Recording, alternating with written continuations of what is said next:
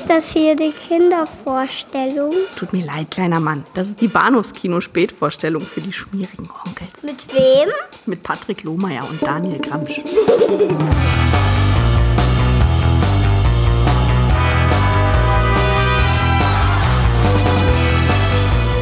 Driven to the border by the irresistible thrust of civilization were the remnants of the breed that had made the West wild. If they move, kill them. Payrolls were harder to get at.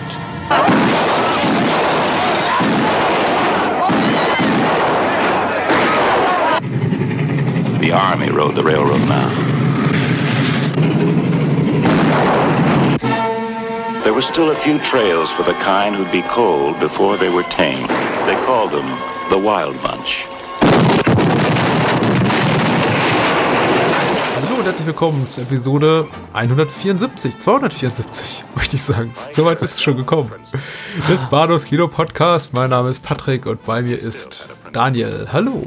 Hallihallo. Tja, das hört sich ganz bezaubert an, so von deiner Seite des Äthers. Ja, ja, ja, ja. Ich äh, weiß ja, nach, nach, nach all den äh, Ritten durch die staubige Prärie und die vielen Zigarillos, da klingt man einfach auch mal manchmal so ein bisschen wie das dreckige Dutzend in Persönlichkeit, ja. Ich wollte gerade sagen, wir, das dreckige Duo, sind äh, bereit, stehen stramm und straff, um zwei ja, legendäre oder sagen wir mal anderthalb legendäre Western zu rezensieren. Und ich freue mich wirklich ganz besonders auf das Programm heute Abend. Nicht nur, weil wir Western eher selten haben, sondern Ja. auch, weil ich mich ein bisschen habe von Daniel äh, verführen und überraschen lassen zu diesem Uh. Programm. Ja, ja, uh. uh. Das, das, das, das, macht nur meine, meine sexy Stimme gerade. Ja, pass Wobei- auf, nachher se- sehe ich Tom Waits oder so. Bei The Wild Bunch war ich mir relativ sicher, dass es mein ähm, Herzlein höher schlagen lassen würde, aber bei King's Cutthroats äh, zu Deutsch, die im Sattel verrecken von Ja, Kent. Osborne, Geiler Titel. äh, ja, seines Zeichens äh, kennt kein Mensch, war ich mir gar nicht so sicher, was uns da erwartet. Aber auch hier, doch, oh Freude, schöner und so weiter. Götterfunken? Ja, es ist so, Wagner ist ja, weißt du, problematisch. In der Tat. Und, und gerade in diesen politisch aufgeheizten Zeiten. Aha. Wir gucken voller Missgunst und Missfallen nach Chemnitz und äh, freuen uns, dass wir hier sicher und beschaulich sitzen mit einer, mit einer leichten Erkältung, aber ansonsten, glaube ich, ganz kuschelig Ja, in der Tat. und frei von hab- ich hab- hässlichen Vorurteilen. Ja. Und ich habe ich hab meinen Erkältungstee dabei. Kane's Cutthroats, damit fangen wir an. Ja. Werden Warum uns selber fangen wir damit an? Rein, rein rechnerisch müsste ja eigentlich danach kommen. Mag, äh, erzähl uns ein bisschen dazu. Erleuchte uns. Mehr oder weniger. Also tatsächlich gibt es im englischsprachigen Raum zwei Versionen des Films. Äh, Eine aus dem Jahr 1969 und dann eine etwas kürzere, über die wir heute Abend sprechen, weil sie uns als die äh, reizvollere und nicht zuletzt auch verfügbarere Version erschien. aus dem Jahre 71. Die ältere Version ist tatsächlich ein äh, geradliniger Western, dem Dokumentarfilm aus Aufnahmen von Bikerbanden anscheinend da äh, untergeschnitten wurden, um das Ganze noch ein bisschen zeitgemäßer zu machen, beziehungsweise auf das Ende der 60er sehr äh, Biker-filmaffine Publikum zuzuschneiden. Und Nein, nein, mal, das siehst, du, das siehst du falsch. Das ist bestimmt ein unglaublich sozialkritischer Ansatz gewesen. Der, der wollte uns was sagen, der Ken. Der Osborne. Ja, ähm, 1971 war man dann schon sehr viel schlauer und äh, daran lässt sich auch ganz gut bemessen, wie lange diese Biker-Film-Euphorie anhielt, nämlich nicht besonders lange, sodass man dann sagte, okay, Kane's Cutthroat, beziehungsweise unter dem früheren Titel Kane's Way veröffentlicht, äh, äh, der veröffentlichte Film wurde dann wiederum äh, auf die Kinoleinwände gebracht in einer neuen Schnittversion, zehn Minuten kürzer und äh, beruft sich einzig und allein auf die Ereignisse kurz nach den Sezess- Sezessionskriegen. Genau. Das, äh, keiner, keiner erwartet von uns histo historische Akkuratesse, nur etwas Ahnung von exploitativen Western und das genau haben wir hier vor uns. Oh ja, oh, das haben wir.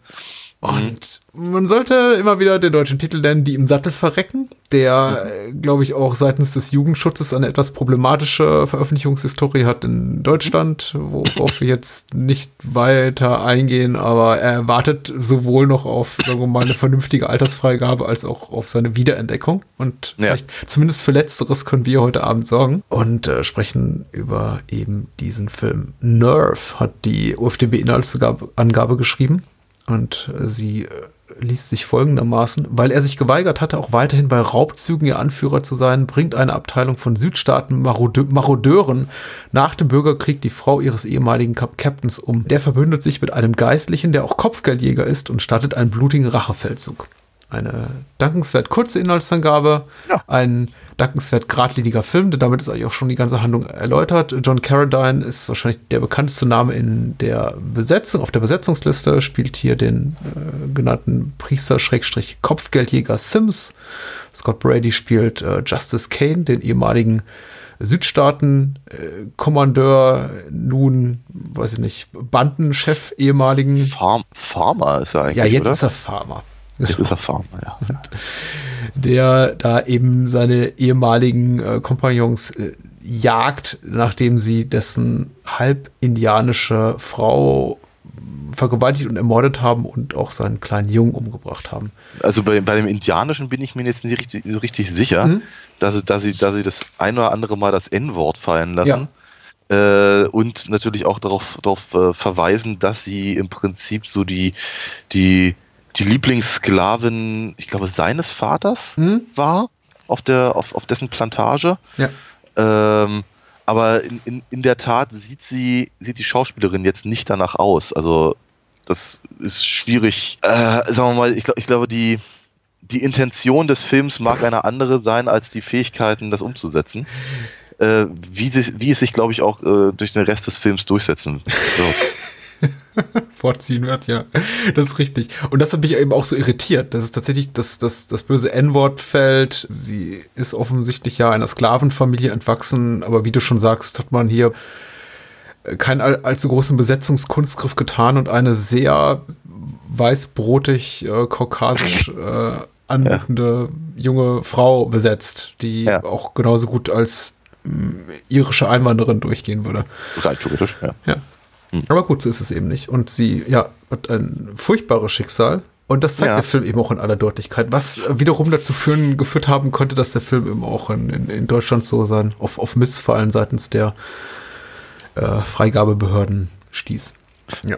Weil das ist, äh, ich meine, es dauert eine ganze Weile. Also Mhm. der Film, der Film nimmt sich halt, ich, ich, nein, nein, nein, nein, nein, nein. Ich wollte gerade sagen, er nimmt sich Zeit, aber das ist nicht das richtige, das ist nicht die richtige Umschreibung. Der Film dümpelt vor sich hin, bis er Mhm. irgendwann mal zu seiner Story findet, weil er eigentlich, also weil, weil er über einen sehr, sehr langen Zeitraum einfach sich überhaupt nicht richtig einig ist, was er da eigentlich erzählen möchte. Ich glaube, er möchte halt vor allem exploitativ sein. Das gelingt ihm. ähm, aber ich glaube, bis, bis Kane tatsächlich mal auftaucht, bis eben die Geschichte anfängt, die dann letztendlich den Rest des Films und die moralische Krux und was nicht alles äh, ähm, ähm, äh, ins, ins, ins Rollen bringt, vergehen eben gerne mal irgendwie was um die 45 Minuten. Mhm. Das dauert Ewigkeiten tatsächlich. Ja. Das ist ja nicht nur Exploitation-Western, sondern auch irgendwie so ein bisschen Buddy-Movie. Ein bisschen, ja. Ja, so im, im, im zweiten Akt, wenn sich dann hier Justice Kane, toller Name, muss man sagen, Der ist super, ja. mit der Preacher Sims anfreundet und dann eben auch noch eine, eine neue Liebe, eine neue Liebe finden darf. Ja. Ja, der Film meandert und wandert ein wenig hin und her. Es ist äh, nicht, also es überstrapaziert die Geduld nicht in dem Maße, dass man, glaube ich, jemals versucht, es vorzuspulen oder auf Nein, den. Stoppknopf zu drücken. Dafür ist der Film auch zu kurz mit seinen gerade mal gut 82 Minuten oder sowas. Pi mal So. Daumen. Ja, mir, mir ist wie 85, aber Ja. ich glaube, es gibt, halt- es gibt halt unterschiedliche Schnittfassungen. Aber es sind, es sind immer kurzweilige, ähm, Ja. etwas über 80 Minuten. Ne? Auch wenn man sich halt zwischendurch ein bisschen fragt, okay, wohin führt das jetzt? Und wer ist eigentlich der Kane, im, im, im, äh, der, der im Titel genannt wird? Weil wie, der dauert, es dauert halt eine Weile.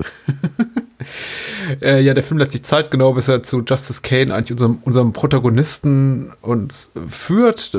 Die ersten zehn Minuten wohnen wir nur der Vorbereitung eines, eines Überfalls seitens Kanes ehemaliger Gang bei, der dann auch relativ brutal vor sich geht. Mhm. Also man konnte auf der weiß nicht, äh, fünfte Generation VS-Kopie, die wir jetzt da gesehen haben, nicht mehr allzu viel erkennen. Aber mhm. ich mutmaße mal, er ist gewalttätiger als das, was wir da so in, in, äh, erspähen konnten noch. Es wird zumindest auch eine Hand abgetrennt. Das konnte ich doch dann deutlich sehen. Also nicht so, dass ja, wir ja. die Handabtrennung sehen, aber wir sehen dann doch den, den Enthandeten rumlaufen und sehr ja. brüllen. Ja, das ist richtig. Äh, ich glaube, die Upper Hand sieht man auch, so, zumindest, zumindest die blutigen, äh, die blutigen äh, Ketten die halt der Grund dafür waren, dass, dass, dass ihm halt überhaupt erstmal die Hand abgetrennt wurde. Mhm. Äh, man, man, man sieht auch ein paar ganz hübsch gemachte Einschüsse und so. Also der Film, der Film ist sich da, äh, der ist sich da nicht fein. Ne? Das ist ähm, äh, an, andererseits wird er aber auch nie, nie so explizit oder auch einfach von der, von der, von der Qualität her so, so begeisterungswürdig äh, wie, naja, wie der andere Film, den wir, den wir dann nachher haben werden. Hm ich muss ganz ehrlich sein, ich möchte eigentlich nur über die letzten 20, 30 Minuten dieses Films reden, was so ein bisschen problematisch ist, da wir uns ja sofort in, in, in Spoiler-Territorium bewegen und das bei Klar. einem Film, den wahrscheinlich fast niemand unserer Hörer gesehen hat und dann ja. vermutlich die meisten sagen, dann will ich aber nicht weiterhören. Das äh, blöd ist einfach, dass die, das für mich der wirklich große Reiz von Kane's Cutthroats äh, in, in den letzten 20, 25 Minuten liegt, in diesen ganzen kathartischen Momenten, die da unser, unser Held durchlebt, beziehungsweise eben auch nicht. Also das Ende ja. ist wirklich total niederschmetternd mhm. und wirklich harsh und wirklich, also geht wirklich auch an die Substanz, nicht nur unseres Protagonisten, sondern auch an, an, an meine Substanz, weil ähm, nach all der Scheiße, die hier äh, Scott Brady als Kane schon durchleiden musste, endet der Film dann eben damit, dass er von aller Welt verlassen ja. äh, dasteht, tote nicht mal Frau, seine Rache bekommt, ja. ja. gar nichts und noch nicht mal am Ende den, den Oberbaddy erschießen darf, weil das schon die Nordstaatensoldaten, ja. die Unionisten für ihn erledigen. Ja. Und das ist so trist. Das ist so trist. Ja, ja da, da, dazu dann aber ein, ein, ein, ein, ein, ein munterer Country-Pop-Song. Hm. Wie er, wie, wie er auch in, äh, was ich, keine Ahnung, Russ Meyer-Filmen und wie er da auftauchen können. Ja, die Russ Meyer Momente sind definitiv vorhanden. Ich fand auch oh, ja. äh, amüsant durchaus die etwas längere Badeszene in diesem Rinnsal namens äh, Fluss von Rita, die sich ja. da einschäumt. Ähm, hübsch überflüssig, aber gut, wir wollen ja nicht meckern. Nee, wollte gerade sagen, das nimmt man ja mal mit. Also das, das, das, das nahm ich tatsächlich lieber mit, als eben äh, das, was, was Kanes Frau halt angetan wird. Weil das ist, das ist, das ist schon ziemlich hart tatsächlich. Ähm, die äh, wiederum nicht sehr explizit, aber einfach von der von der Idee her total perfide.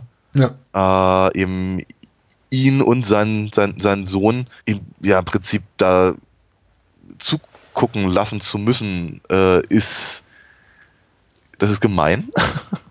Und das ist also, ja, ja das ist, äh, ich, ich habe das Gefühl, dass es eben wen weniger in der Exekution des, der Szene äh, liegt, als vielmehr in der, ja, einfach in der, in der Idee, die dahinter steckt. Das, äh, ja. ja. Es ist eine Variation dessen, was man ja auch in ähm, Spiel mir das Lied vom Tod sieht zu Beginn, als Henry hm. Fonda da auf die hm. die Farbe des Iren kommt von. Ist es Claudia Cardinales Sohn? Ja. Äh, Mann? Entschuldigung, der der Ja, ja, ja, der, der, der rothaarige Bärige. Ah, ganz. Hm. Genau, den. Ganz ja. schrecklich. Und das Ganze eben nochmal ein bisschen aufge, aufgewertet. Durch, ja. durch eine Vergewaltigung, Mehrfachvergewaltigung. Und ähm, ja, man, man sieht nicht besonders viel. Ich denke mal, da wird auch die äh, MPAA ein Wörtchen mitzureden haben und gesagt haben, naja, 69 war schon der Production Code relativ loose oder im, im, im da niedersinken oder komplett mhm. aufgegeben werden, aber ja, alles konnte man da noch nicht zeigen. Und wir wollen es ehrlich gesagt gar nicht sehen, das ist schlimm genug. Eben, das ist, glaube ich, der, der, der, der wichtigere Punkt für mich jetzt, ja. ja. Aber wie hat alleine, wie hat allein die Vorstellung, und äh, ich meine, nochmal, der Film, der Film ist da ja. Also ich glaube, der Film ist tatsächlich behutsamer, als mhm. man als man so glauben möchte, wenn man wenn man es hört, einfach deswegen, weil äh, weil man irgendwie immer nur die, dieselben die, wirklich die gleichen drei Aufnahmen vom beispielsweise von dem von dem Jungen halt sieht. Mhm. Bei denen man halt sich nicht mal richtig sicher sein kann, ob der dann bei der, bei der, beim Dreh überhaupt anwesend war Aber Ich hoffe nicht, also für ihn. Ja, ich, ich, ich hoffe auch nicht. Aber ähm, es bleibt halt dabei, dass sich eben dann der, der, der Rest im äh, oft zitierten Kopfkino halt abspielt. Hm. Und wie gesagt, mir reicht das eigentlich auch völlig. Also brauchst da nicht expliziter. Ich weiß nicht, wie viel Zeit wir auch Kanes Cutthroats hier, die im Sattel verrecken, schenken wollen. Vielleicht noch ein paar Minütchen. Aber Ja. also, ich möchte über eine Sache reden, weil sie mich wirklich, wirklich gepackt hat. Und ich habe, Ja. glaube ich, so, so halb, halb spöttisch, halb im Ernst äh, da, da, davon eben geredet, dass ich eigentlich nur über, die, über das Finale oder das, den letzten Akt des Films reden möchte, weil für mich da am meisten äh, drin steckt. Am Ende wird wirklich viel, viel Tragik auch zugebuttert bis zu einem Punkt, äh, wo das Ganze auch äh, entknotet wird durch diesen äh, lustigen Country-Song, der am Ende gespielt wird. Aber äh, bis, bis dahin eigentlich so, so zugebuttert mit Tragik und Unglück und Pech und Leiden und Schmerz, dass ich, dass ich irgendwie auch, auch fast wieder au- ausgestiegen bin. Wo ich allerdings noch nicht ausgestiegen war, das war diese Szene zwischen Kane, als er auf sein ehemaliges äh, Gangmitglied oder seinen ehemaligen Untergebenen äh, Billy Joe, diesen, diesen Redneck-typigen Ja. Volksmann da, ja, ein bisschen doof im Kopf ist einfach. Ja. Und de dessen Tod oder dessen Exekution durch Kane hat mich echt gepackt. Also, weil ich Ja. dachte plötzlich, also das ist qualitativ oder unabhängig davon, dass es jetzt eben auch sehr, sehr gewalttätig ist, also einfach nur dramaturgisch und inszenatorisch für mich auf Mhm. einem völlig anderen Level fast als der ganze Rest des Films. Ich Ja. hatte das Gefühl, da haben sie einen anderen Filmemacher hingesetzt, weil das ist gut geschrieben, gut Ja. gespielt, es ist Ja. unglaublich packend und es, es hat eine Tragik dadurch, dass eben dieser, dieser Billy Joe noch so im, im Sterben salutiert vor seinem ehemaligen äh, Kommandeur. Das Mhm. hat mich richtig, richtig gehen gepackt. Ja. Und, und äh, auch die ähm, äh, Ka- Kanes Kniff im Prinzip äh, ähm, halt dem, dem, dem sterbenden Billy äh, halt quasi ja, vorzugaukeln, dass, dass, er, dass er auf seiner Seite sei, nur um rauszufinden, wo eben, wie heißt der Amison? Also der, der, der, der, der Anführer der, der Marodeure da äh, äh, ist. Äh, du hast, du hast völlig recht. Es, ist, es, es wirkt fast schon so, als hätten sie den gesamten Film nur gemacht, damit sie diese Szene machen können. Das ist, äh, ist ähm, in gewisser Weise erstaunlich. Ich frage mich aber auch tatsächlich, weil du auch gerade die, die Qualität der, der, der, der, der, Schauspieler an der Stelle ähm, hervorgehoben hast, was ist da passiert? Hm. Weil so, so, so, so waren sie ja den gesamten Film über nicht. Also vor allem so gut Ja. mu- muss, muss man ja auch mal ganz ehrlich sagen. Die, der Film selber sieht über, über weite Strecken, also wird, ja, es ist richtig, wir haben halt so eine, so eine komische, durchgenudelte Version uns angeguckt, aber er sieht halt ehrlicherweise aus wie eine Folge von Der Mann aus den Bergen oder sowas. Mhm. Äh, also qualitativ eben auf, auf, auf deutlichem Fernsehniveau mit schauspielerischen Leistungen, die größtenteils cringeworthy sind. Und wird a- allesamt. Also der, der Einzige, der halt echt raussticht, ist, ist John Carradine. Der halt da so ein bisschen wirkt, als, äh, als hätte er irgendwie auf seine, seine alten Tage einfach auch nochmal ein bisschen Geld äh, verdienen wollen. Ähm, aber, aber er ist gut dabei und der macht halt irgendwie seine Sache, also, hat da glaube ich Spaß bei. Ähm, ähm, aber wie gesagt, ob das Kane ist, ob das Amazon ist, ob das eben äh, aber Rita geht sogar tatsächlich, die ist gar nicht so, die ist gar nicht so verkehrt. Äh, aber Tucker, der, der, der, der, der dicke quasi Ex-Freund Ja. von, von, von Rita und sowas, ganz, ganz, ganz, ganz schlimme, ganz, ganz, ganz schlimm chargiert Mhm. ähm, macht, macht halt alles nur, nur sehr bedingt Vergnügen, äh, den Leuten zuzugucken. Und ganz zum Schluss, auf einmal, auf einmal holen, holen sie dann tatsächlich eine Qualität rein, die man spätestens zu dem Zeitpunkt nicht mehr erwartet hat. Äh, ich war einigermaßen dankbar dafür, dass Tucker äh, relativ bald das Zeitliche segnen Ja. musste. Ein, ein, eine unangenehme Figur, ein wenig talentierter Schauspieler. Äh, insbesondere, also die, se- seine Todesszene auch insbesondere deswegen bemerkenswert oder zumindest erinnerungswürdig, weil ähm, er, ich glaube, Rita, die, von der wir zu dem Zeitpunkt annehmen, Hure, äh, liegt auf ihm, glaube ich.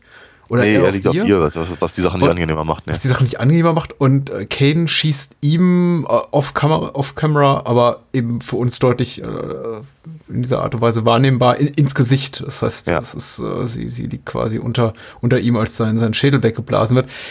Der, der Film, wie er es aber eben auch oft tut, denn er ist, er ist tonal sehr äh, uneinheitlich, nimmt darauf überhaupt keinen Bezug. Beziehungsweise Rita kommentiert das auch nicht weitergehend. Nur, nur im. Sinne von so, ach, so ein Ärger. Ja. Ähm, mit, wem, mit wem soll ich denn jetzt rumvögeln? Ja, nun, äh, der, äh, der, der, der, Prediger kommentiert es tatsächlich damit, dass äh, äh, Kane ihm doch versprochen hätte, eben darauf zu achten, dass die, dass die Köpfe oder die Gesichter halt erkennbar bleiben, Ja. damit er, damit er eben sein, sein Kopfgeld, also damit er beweisen kann, dass eben auch tatsächlich der, der Bösewicht derjenige ist, der da zur Strecke gebracht wurde. Also ja. Gibt auch diese, diese, diese muntere, diese muntere Szene oder muntere äh, Di Dialogzeile mit dem in Salz eingelegten Köpfen, die dann offenkundig da in dem, in dem Wie- wiederum, das, man sieht es nicht, aber die Vorstellung allein ist ein bisschen blach. Ähm, du sagst mir Bescheid, wann wir über The Wild Bunch reden wollen. Ja, ja. Ähm, Ich wäre jetzt fast soweit. ich, ja, ich, äh, ich letztendlich auch. Ich, ich, ich muss sagen, also ja, ich hatte, ich hatte, ich hatte Spaß Ich auch, beim, ja. bei, bei, beim Film. Äh, ich, ich, muss sagen, ich hatte, ich hatte ein, also nach dem, also gerade bei dem, bei dem deutschen Titel, äh, die im Sattel verrecken, hatte ich tatsächlich, glaube ich, noch, noch ein bisschen was, äh, was anderes erwartet. Ja, und die eher, sagen wir mal, vielleicht. Verreckt Äh, irgendjemand im Sattel in diesem nö. Film? Nein. Nö, ich glaube gar nicht. Ich glaube, die wenigsten werden auch nur erschossen. Also es ist. äh, nee, leider, also ich, ich hatte, ich hatte halt, äh, sagen wir mal, vielleicht dann doch eher so in, in so eine, in so eine Django-Richtung oder sowas gehofft. Ja. Ja, ist aber nicht. Und aber das, was geboten wur- wurde, ist äh, zumindest verhältnismäßig ambitioniert für einen Film, der eben sich, glaube ich, in allererster Linie, zumindest in der Vers- Version, wie wir ihn jetzt gesehen haben, äh, ja, auf diesem, auf diesem Ex Exploitation-Level halt äh, eingrooven möchte.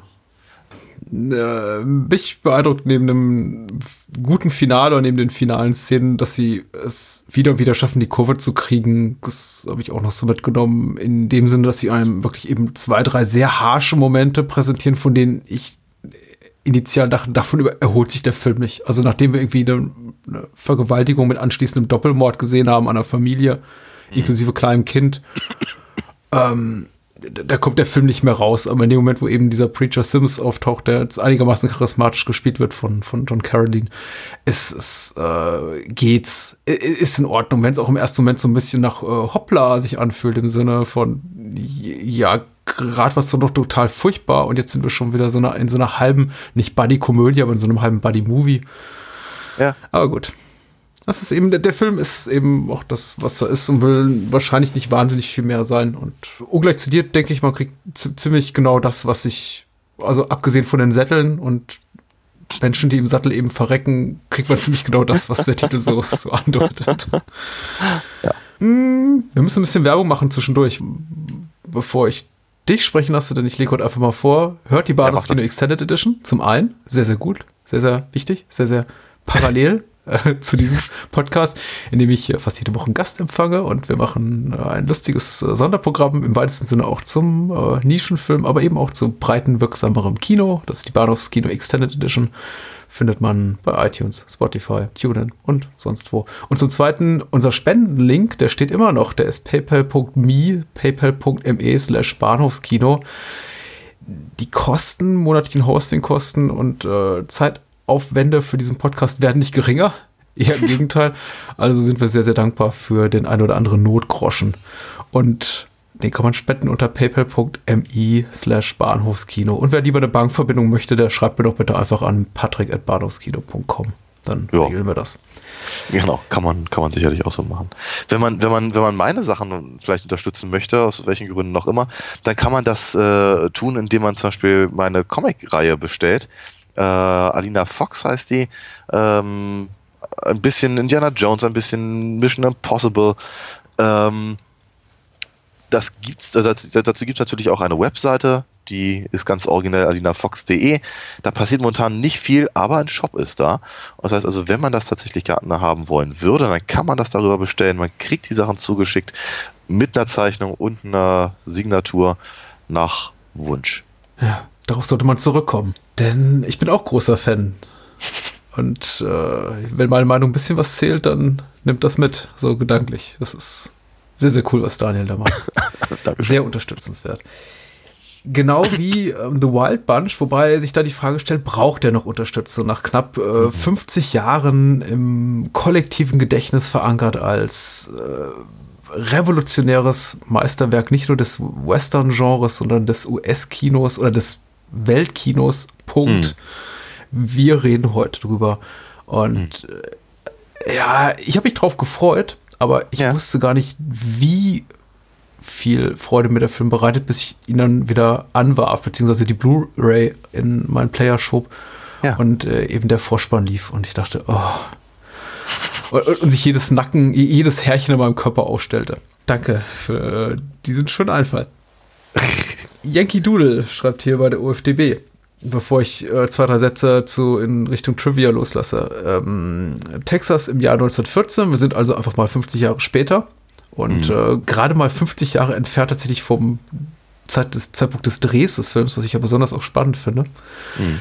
Pike Bishop und seine Outlaws sind auf der Flucht vor dem Eisenbahnagenten Thornton und dessen Kopfgeldjäger Thornton. Ein früherer Weggefährte von Bishop wurde unter der Bedingung aus dem Gefängnis entlassen, seinen Kumpel ans Messer zu liefern. Nach einem verlustreichen Feuergefecht weichen Bishop und seine Leute nach Mexiko aus, wo ihn der korrupte General Mapache ein lukratives Angebot macht. Für 10.000 Golddollar sollen sie einen Munitionszug der US-Armee überfallen. Der Raubzug gelingt, obwohl Thorntons Männer den Transport bewachen. Doch Mapache denkt nicht ans Bezahlen und verwickelt Bishop und seine Männer stattdessen eine letzte tödliche Schlacht, womit der Film dann auch zu 90 Prozent auserzählt ist. Das ja. ist auch nicht weiter schlimm. Ähnlich wie die Duschszene im Psycho muss man einfach sagen, dass selbst wenn man The Wild Bunch nicht gesehen hat, man als Filmfreund zumindest eine vage Ahnung davon hat, dass es sowas gibt wie einen finalen Shootout, für den der Film auch ähm, extrem berühmt ist und gefeiert wurde. Und mhm. ja, dass da eben noch was kommt, das weiß man eben auch, wenn tatsächlich der finale Shootout gerade mal nur fünf bis sieben Minuten am Ende dann auch an, an, an Zeit für sich einfordert. Hm. Ja, aber was für ein Ding, also aber, was für ein Ding. Ja. Äh, zwei, drei Sätze zur Production History des Films. Sam Peckinpah hat Regie geführt nach einem Drehbuch von Waylon Green, das er umgeschrieben hat. Sam Peckinpah bei den Studios damals ein bisschen Ungnade gefallen nach einem größeren, äh, mittelgroßen Fiasko mit äh, Sierra Cariba. Hm, ich glaube, im englischen Original muss ich den nachschlagen, Major Dundee, so, jetzt ist mir wieder eingefallen. Wonach er eben ein, das war 65, danach produziert er noch einen TV-Film, machte sowieso im Bereich TV relativ viel. Ähm, Warner zeigte sich damit einigermaßen zufrieden, womit sie ihm dann eben auch den Gig äh, übergaben, The Wild Bunch zu verfilmen. Wie gesagt, nach Waylon Greens Drehbuch, das Sam Peckinpah nach eigener Aussage zu großen Teil umschrieb. Zwischendurch kam auch noch so ein kleiner, kaum bekannter Film wie Bonnie und Clyde raus und mhm. äh, warf mal eben so ein bisschen die vergangenen Konventionen der, was in Sachen Gewaltdarstellung möglich ist, auf den US-Kinoleinwänden um und äh, Sam Peckinpah dachte sich, das kann ich auch. Und die Grundfalle dafür hat er bereits äh, in Major, mit Major Dundee in den Boden geschlagen. Äh, William Holden spielt die Hauptrolle, Ernest Bogdan spielt mit Robert Ryan, sein Antagonist Edmund O'Brien, wirklich, wirklich top besetzt. Warren Oates, einer aus äh, Bischofs Bande, James Sanchez als äh, Mapache, äh, alter Freund von Sam Peckinpah und Weggefährte, alles auch zum Teil auch äh, Menschen, mit denen Peckinpah bereits vorgedreht hatte und auch so ein paar Eckdaten, was so auch ein bisschen so den revolutionären Status des Films unterstreicht. Mhm. Äh, über 100.000 Meter Film wurden verschossen. Das okay. kann man sich gar nicht so wirklich vorstellen, ehrlich gesagt. Ich habe versucht, das mal so ein bisschen zu visualisieren, aber 100 Kilometer Film, mhm. ich glaube, wären selbst für vom Winde verweht Maßstäbe eine Menge. Also ich habe von sowas auch noch nie gehört, woraus sich dann eben auch die Situation ergab, dass alle Szenen viel zu lange dauerten. Zum Beispiel die anfängliche Banküberfallsequenz äh, 25 Minuten in der ersten Schnittfassung ging und daraus eben auch so ein bisschen Peckinpahs Technik, wie er Action schneidet, erwuchs, dass äh, eben dann die Studio-Oberen gesagt haben, okay, das kriegst du runter auf fünf Minuten. Ja. Ähm, es gibt insgesamt 1300 Kamera-Setups, auch wirklich beeindruckend und es fällt enorm auf, weil wir jetzt, ich meine, wir sprechen wahrscheinlich später weniger über das Technische, deswegen lass es jetzt gesagt sein, äh, äh, fällt eben extrem auf, auch in späteren Sequenzen, wie bei dieser, bei diesem Überfall des Zuges, wo man wirklich das Gefühl hat, es ist keine Kameraeinstellung zweimal da, da haben sie das Ja. jedes Mal die Kamera komplett neu aufgebaut. Ich finde es absolut faszinierend und ich glaube, es gibt über 3000 Schnitte auch ungehört für die damalige Zeit. Äh, und Sam Peckinpah ließ in den Actionsequenzen bis zu sechs Kameras gleichzeitig laufen in unterschiedlichen Geschwindigkeiten von 20 Frames per Second bis, glaube ich, hoch auf 200, um dann schon seine Zeitlupenmomente darunter zu schneiden. So, Ja. Und Ich auch hoffe, das ist alles sehr, so. ja, es ist äh, sehr umfangreich gewesen, aber es ist eben auch alles sehr, sehr beeindruckend. ja, ja. Ähm, also auch die, auch alle, alleine wenn wir, wenn wir an den, also man, oder anders gesagt, es ist, es ist schon sehr beeindruckend, äh, wie, wie er schneiden, schneidet oder schneiden lässt, halt über bis, bis wir zu dem finalen Shootout kommen, aber selbst, also wenn wir dann da angelangt sind, ist es halt wirklich unglaublich. Äh, von, von, von wo nach wo. Irgendjemand fällt, fällt irgendwo runter und mitten im Fallen wird irgendwo anders hingeschnitten, wo ein anderer umfällt Ja. und wird zurück zu dem, der, der gerade runterfällt und das ist unglaublich. das ist wirklich ja, absolut Das- faszinierend. ja. Zwischen, Äh, zwischendurch, zwischendurch schon fast Eisensteinsche ähm, äh, Montagen und das ist wirklich ziemlich klasse. Sam Peckinpah griff definitiv selber zur Sch Schnittschere. Ich meine, Lulo Bardo ist der akkreditierte, der kreditierte äh, Editor und er hat sich einen ordentlichen Job gemacht. Allerdings äh, ist eben tatsächlich die, die, diese Ästhetik, wie hier Action geschnitten wird, schon sehr, sehr Peckinpahschig. Und das sieht man eben auch so in anderen Filmen, an denen zum Beispiel Lulo Bardo nicht beteiligt war, äh, was jetzt äh, keineswegs seine Leit Leistung herunterwürdigen soll. Ähm, Jerry Feelings Score sei hier noch zu nennen, zumindest, also nicht nur, weil er ziemlich großartig ist, sondern weil er eben auch für eine der zwei Oscar-Nominierungen, glaube ich, die der Film erhielt, äh, verantwortlich war. Ah. Die andere war fürs äh, beste Drehbuch und, ach nee, es gab noch eine dritte, für ein irgendwie Outstanding Directorial Achievement war Peckinpah nominiert, wofür auch, was auch Okay. immer das heißt. Denn bei aller Kontroverse, die der Film damals bei Erscheinen auslöste, aufgrund seiner Gewalterstellung, der Film war sehr, wurde, wurde hoch geachtet, auch von Kritikern, für das, was er, für, für die Mauern, die er einfach mal durchbrach in Sachen Ästhetik und Ja. war auch äh, Kassen, Box-Office-seitig ein ziemlich großer Erfolg. Aber sorry, Daniel, Ja. äh, The Wild Bunch, wie kamst du zu dem Film? Äh, ich habe keine Ahnung mehr, muss ich ganz ehrlich gestehen. Ähm, ich bin mir relativ sicher, dass ich ihn gesehen habe, muss aber wirklich sehr, sehr, sehr, sehr lange her gewesen sein. Ähm, weil ich mich ehrlicherweise an die gesamte Handlung nicht erinnerte. Äh, ich erinnerte mich wohl an, an, die, an die Rolle von äh, Ernest Borgnine äh, und an die gesamte Story rund um, um äh, Angel. Und ich erinnere mich an den Shootout. Keine Ahnung, ob ich den vielleicht irgendwie nochmal einzeln gesehen hatte im Studium oder irgendwas in der Richtung, aber ähm, ich, ich, ich hatte den Film ehrlicherweise gar nicht mehr irgendwie auf dem Schirm. Ich befürchte beinahe, dass wenn ich ihn irgendwann gesehen hatte, vor vielen 30 Jahren oder so, äh, dass ich ihn vermutlich für ein bisschen zu langweilig gehalten habe. Weil ich einfach nicht damit zu Rande kam. Einfach auch mit der, ich glaube einfach diese, diese ganze, die- einfach diese ganze Situation, dass der Film eben ein Western ist, der aber eben, naja, nicht, nicht direkt im Wilden Westen spielt. Ja. Ähm, da, damals hatte ich da vermutlich keinen Sinn für. Äh, heute äh, fro- frohlocke ich ein kleines bisschen, dass eben ähm, Pancho Villa erwähnt wird und, und, und, und Huerta und ähm, äh, die ganze, ganze Situation eben an der, an der texanisch-mexikanischen Grenze. Und, und, und so. Heute finde ich das toll. Ich glaube, damals stand ich mehr so auf so Sachen wie die glorreichen Sieben. Und Ja. war, war, war glaube ich, ein kleines bisschen erschrocken. Ähm, von daher wird, hat, hatte ich ihn eigentlich ehrlicherweise gar nicht, gar nicht so richtig auf dem Schirm äh, und hatte mich eben sehr gefreut, ihn jetzt eben in diesem, in diesem Kontext des Podcasts mal, mal richtig sehen zu können. Und ich bin begeistert. Ähm, ist ähm, zu, zu Recht ein, ein, ein, ein Meisterwerk, was, sagen wir mal, die, die Grundstimmung angeht, äh, auch durchaus zum Beispiel die sozialkritischen, um mal nochmal das Wort rauszuholen, äh, Mo Momente, mit denen der Film ja bereits anfängt. Das war durch dieser sehr, sehr, sehr rote Faden, dass die Message oder wie man es immer nennen möchte, Hm. der, der, der Ver Verlust von Unschuld durch Gewalt.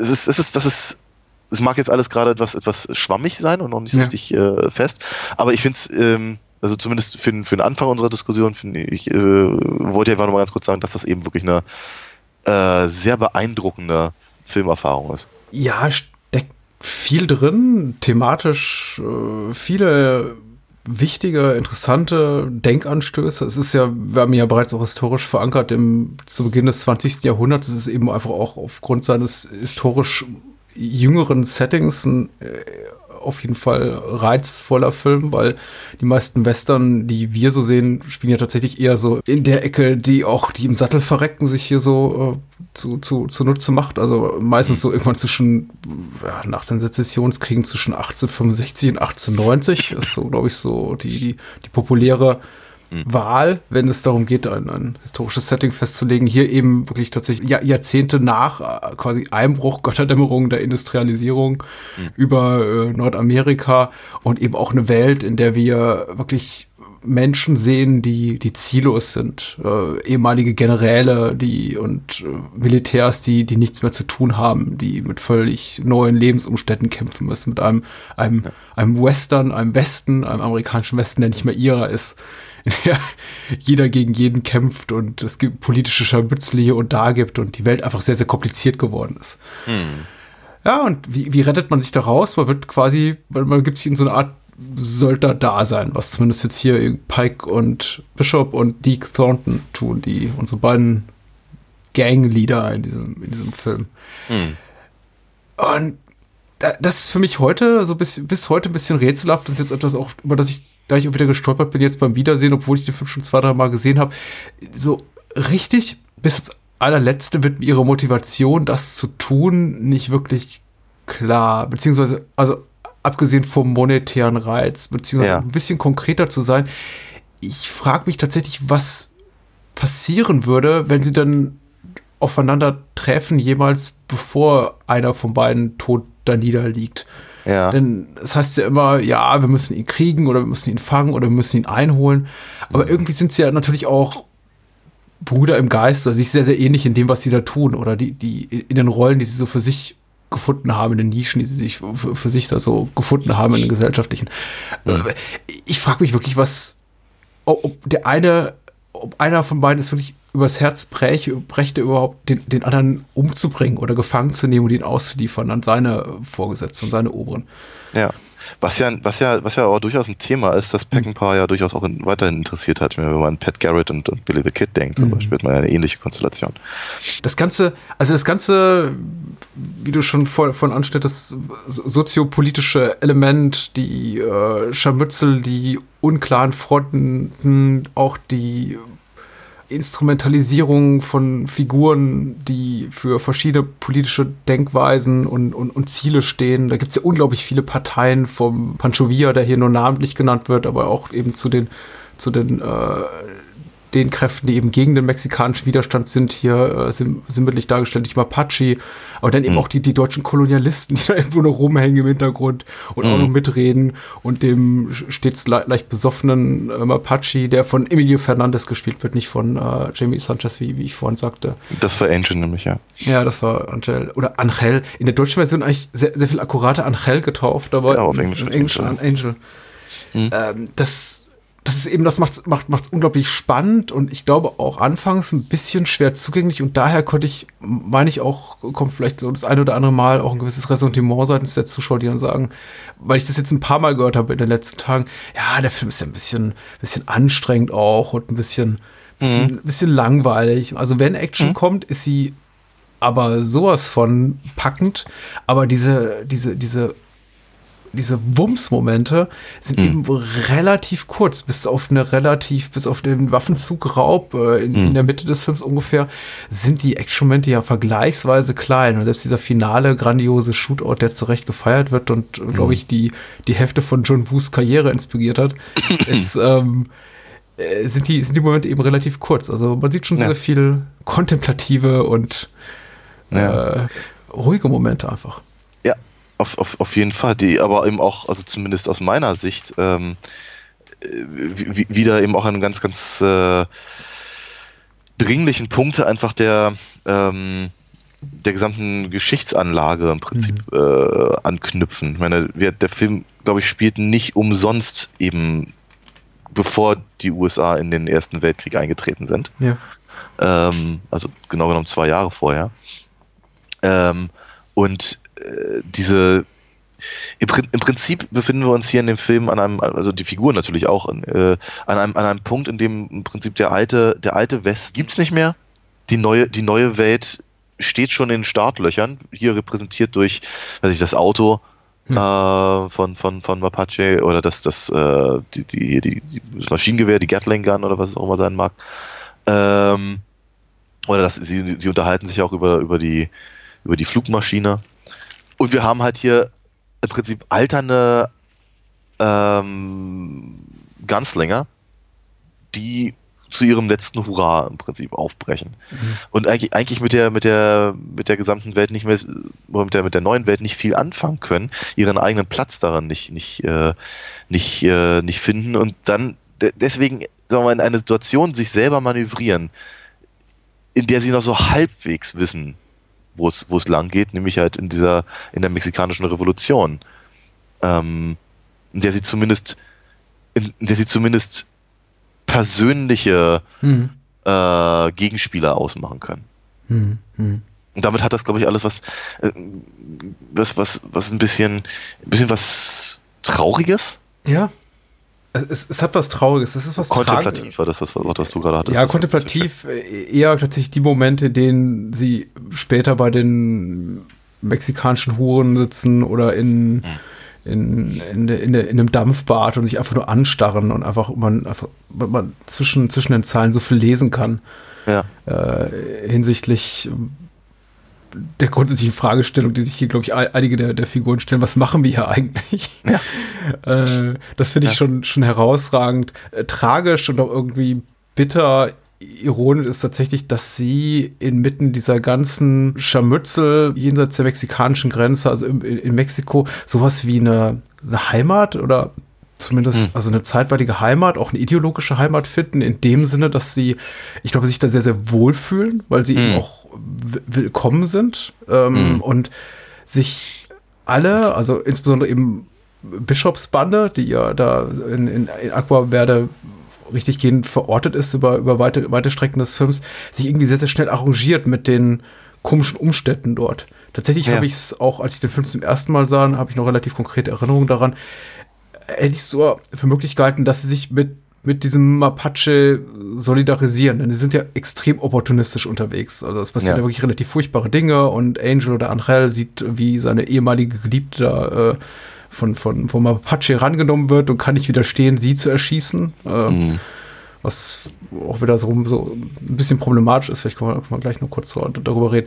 Bischofs Bande arrangiert sich aber sehr, sehr schnell mit der äh, Situation. Bischof spielt sein ganzes taktisches Geschick aus und äh, drei Minuten später äh, liegen sie eigentlich schon mit, mit äh, deutschen Kolonialisten und einem, einem besoffenen äh, mexikanischen Anti-Held-General, also ich weiß nicht, dem, dem, dem, Antagonisten von, von Pancho Villa im Bett und machen, machen gemeinsame Sache.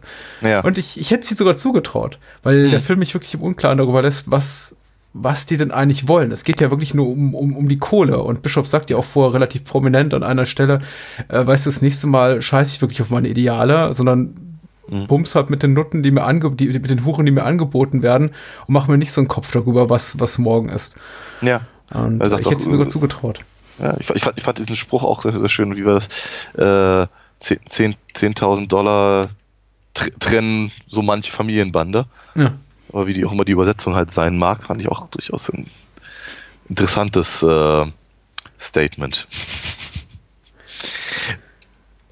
Auch gerade im, im, im, im- im Zusammenhang mit meinem gerade erwähnten ähm, glorreichen Sieben halt, ne?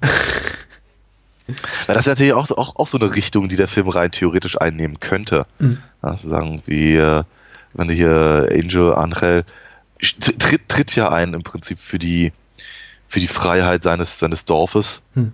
äh, damit damit damit eben diese damit seine, seine Leute halt nicht nicht weiter ausgenutzt werden von ähm, im Prinzip im Prinzip egal welcher Seite. Ja. Ob, das, ob es die Revoluzer sind, ob das die Federales sind. Äh, genau. Und rein theoretisch hat also William Holdens Figur hä- hätt- hätte ja das Potenzial zu sagen, ja, wir schlagen uns auf die moralisch richtige Seite. Mhm. Und sie tun es nicht. Ja, sie, der, der, der Versuch, eben selbst Angel halt zu retten, ist irgendwie zu spät und irgendwie zu halbherzig. Ja. Ja. Und das, was ja sein Tod eben auch auslöst, unausweichlich. Und man hat das Gefühl, eigentlich, es ist schon unausweichlich in dem Moment, in dem sie eben, es gibt auch dieses, dieses, dieses legendäre Bild von Peckinpah mit seinem Telezoom da aufgenommen über die gesamte Gasse hier in, in, in Aquaverde runter, wo dann die ganzen Statisten in die Kamera reinlaufen und wo eben diese, diese Viererbande, also zu dem Zeitpunkt dann noch William Holden, Borgnine, ich glaube, Warren Oates und wer lebt noch? Es ist Und Edmund sein. Bruder, die, die beiden Gorgeous halt. Ja, die beiden, äh, Ben Johnson, genau, die, die, die Straßen da runterlaufen. Und schon in dem Moment ist klar, die kommen da nicht, die kommen da nicht lebendig raus. Also Nein, in dem Moment ist eigentlich schon Angels oder Angels Tod un unausweichlich. In dem Sinne auch, ja, wie, wie du schon sagst, äh, unvermeidbar und äh, too little too late, äh, sehr, sehr viel zu spät.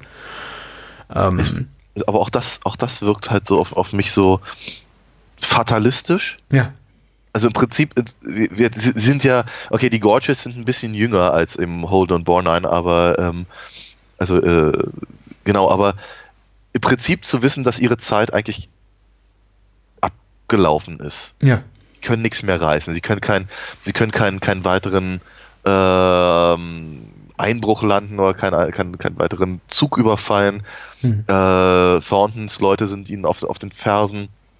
Ähm, die äh, Armee halt jen, wird auf der amerikanischen Seite der, der Grenze äh, ist, ist hinter ihnen her. Sie haben, sie haben eigentlich, äh, ja, sie, sie, sie können nicht für die für die Mexikaner kämpfen, sie können eigentlich auch nicht gegen äh, Mapaches Leute kämpfen. hm.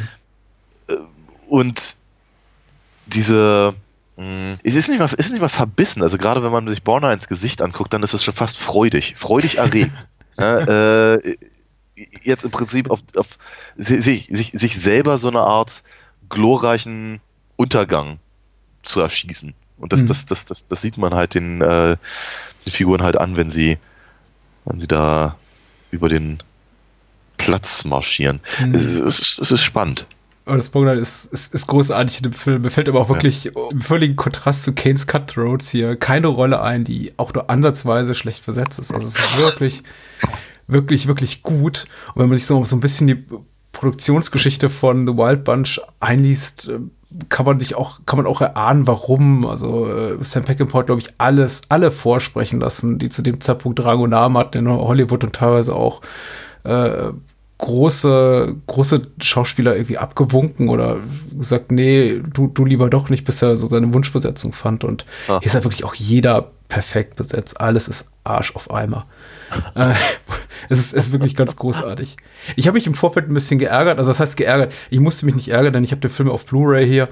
Ähm, aber kurz mal reingeguckt, wo der Film denn online verfügbar ist, weil so die eigentlich größeren Hits der letzten Kinos der letzten 50 Jahre dann doch bei, bei irgendwie bei Prime oder bei Netflix oder bei Sky oder was weiß ich sonst wo rumliegen. Und die digitale Verfügbarkeit ist jetzt erstaunlicherweise jenseits von iTunes doch stark eingeschränkt. Da habe ich mir aber auch gedacht, irgendwie macht das auch Sinn, denn dieser The Wild Bunch, und da kommen wir wieder zu diesem Langeweile-Argument, Langeweile-Totschlag-Argument. The Wild Bunch ist auch ein Film, der völlig ungeeignet ist für die Netflix, Maxdome, irgendwas Generation, weil ich habe, weil ich glaube, den, das ist ein Film, der überhaupt nicht gemacht ist für, fürs Nebenbei gucken. Ja. Oder ich gucke den mal auf dem, auf dem Smartphone. Ja. Es wird wirklich Wobei er, wobei wenig er geredet. Hm, ja. Ja.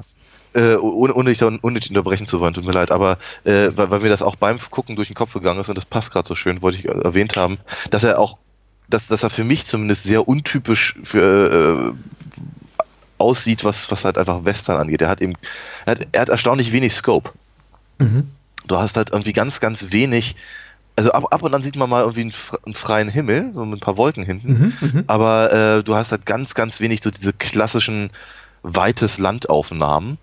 Äh, nicht mal, nicht mal bei dem, also se selbst, selbst bei dem, äh, bei dem Eisenbahnraub ist alles sehr, sehr, sehr, sehr dicht. Die Kamera hängt immer sehr genau an den Figuren dran. Ähm, was ihn vielleicht auch eben einfach in eine, in eine, in eine andere Zeit des, des, des Westerns ähm, einordnen oder leichtes ein, einzuordnen. Ähm, und dennoch wirkt er halt, äh, um deinen, deinen Punkt zu bestätigen, eben nicht so, als würde man ihn eben auf, keine Ahnung, so ein 11 Zoll Tablet oder sowas angucken.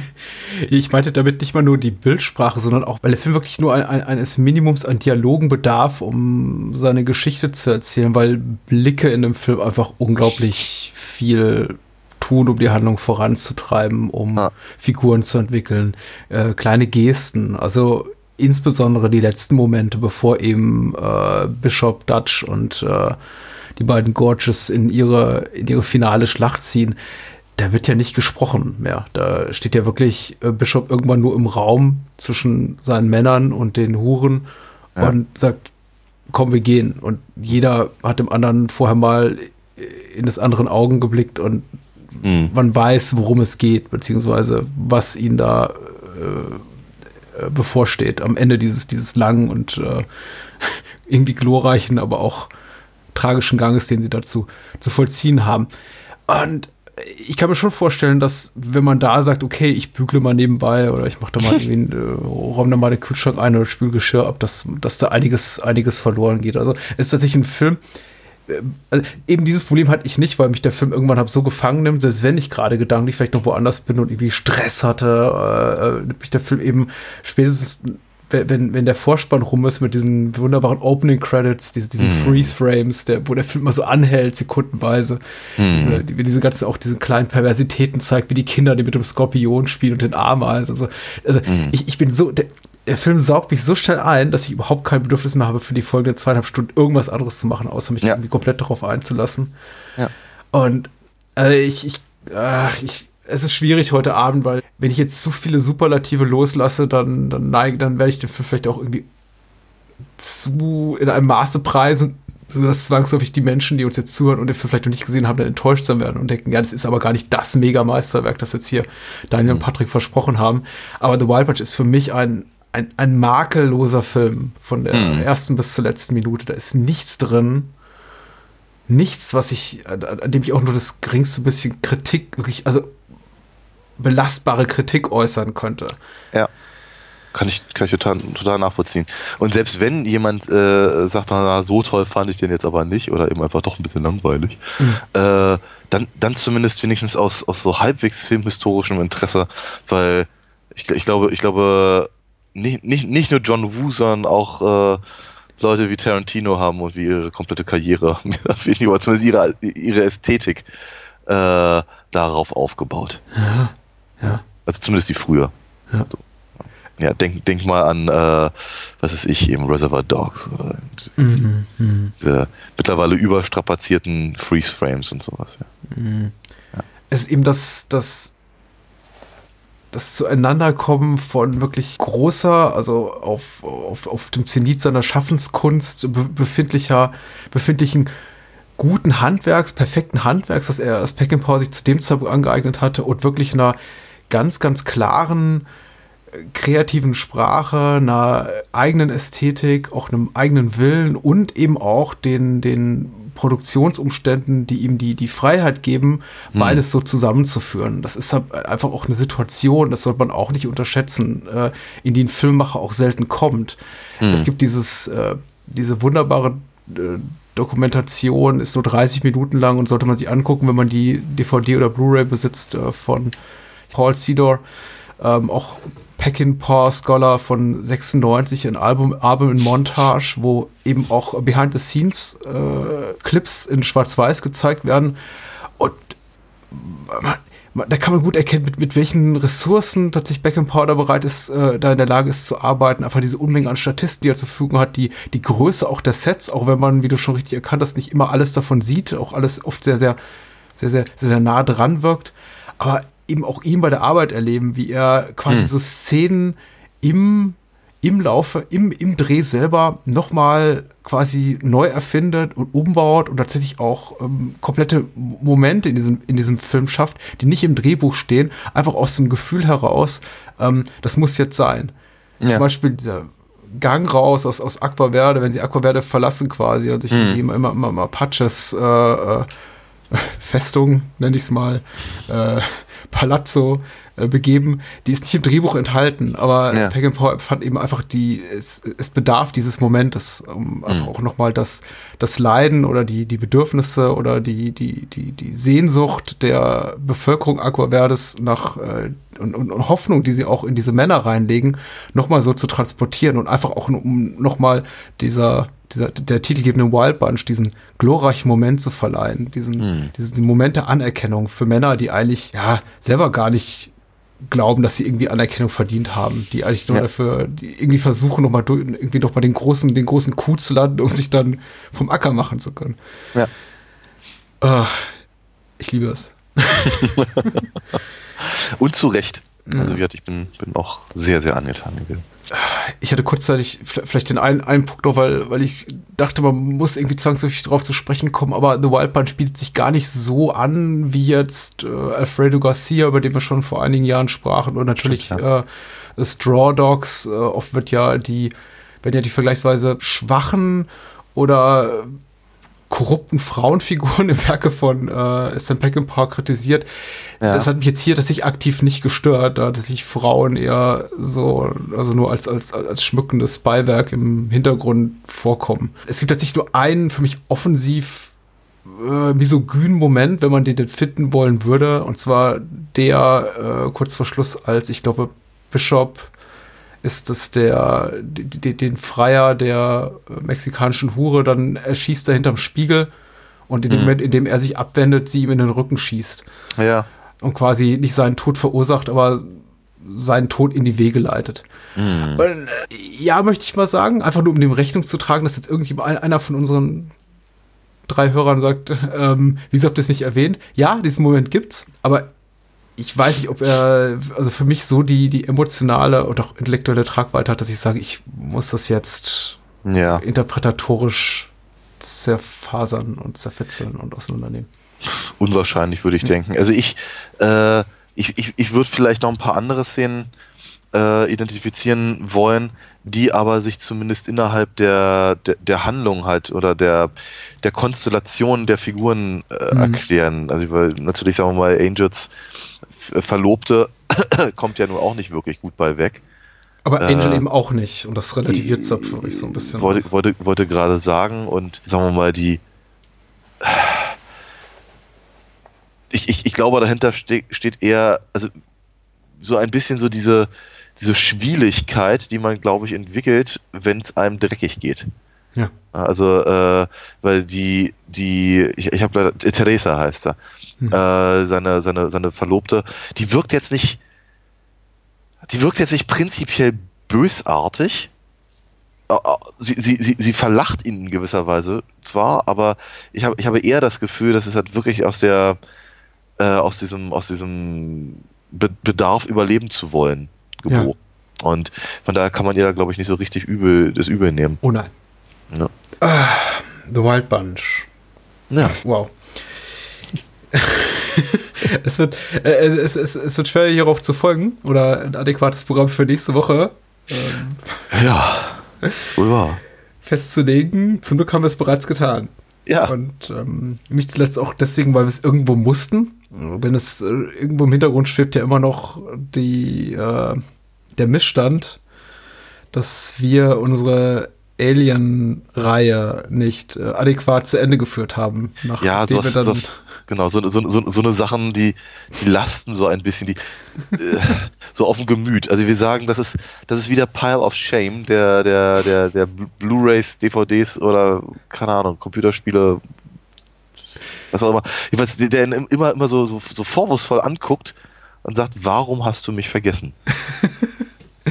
Das liegt nicht zuletzt daran, dass eben auch die Alien-Reihe bzw. deren Spin-offs eine äh, straff geradewegs nach unten zeigende äh, Qualitätskurve aufweisen. Und nachdem wir dann irgendwie bei, bei Alien vs. Predator und Alien vs. Predator Requiem angekommen waren, dann nicht mehr unbedingt den Ehrgeiz hatten zu sagen, okay, und jetzt noch Prometheus hinterher und eben mittlerweile lohnt sich auch wieder richtig, über die Reihe zu sprechen, denn letztes Jahr kam Alien Covenant raus, der äh, von der Kritik zwiespältig aufgenommen wurde und das, allein das macht schon wieder reizvoll, über ihn zu reden und genau das werden wir jetzt eben tun nächste Woche. Jawohl, ja. Wir reden über Prometheus, mh, Prequel Nummer 1 von 2012 und Alien Covenant, das, das Sequel zum Prequel aus dem Jahre 2017. Ja. Ja. Sehr, sehr gespannt. Ich auch, so. Ja, also zum, zumindest einen davon habe ich noch nicht gesehen. Äh, äh, Covenant ist interessant. Ich, du, wirst da, du wirst da einen Spaß haben. Ich weiß nicht, ob der Spaß aus Ärger rührt oder von Ärger herrührt oder aus, aus tatsächlicher Lust am Gesehenen. Aber äh, wir, Wir werden es nächste Woche erfahren. ja. Es, Äh, ich, ich möchte nicht zu viel verraten. Okay, Äh, danke, dass du dich trotzdem hierhin bemüht hast, äh, trotz rauer Stimme. Ja, ich hatte, ich hatte, ich hatte so ein bisschen Angst, dass ich äh, während der Aufnahme im Sattel verrecke. Mein Gott. Äh, Keine Kommt ja Episode. mal sein, ja. Ja, na klar. Also. äh, nächste Woche dann wieder deutlich höherer Gag-Quotient und mindestens doppelt so viele Aliens wie heute. Ja. Äh, lieber Daniel, gute Nacht. Bye bye.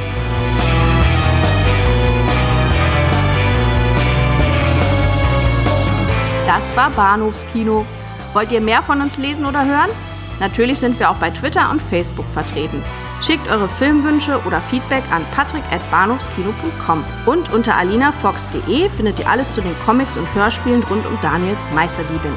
Vielen Dank fürs Zuhören und adios.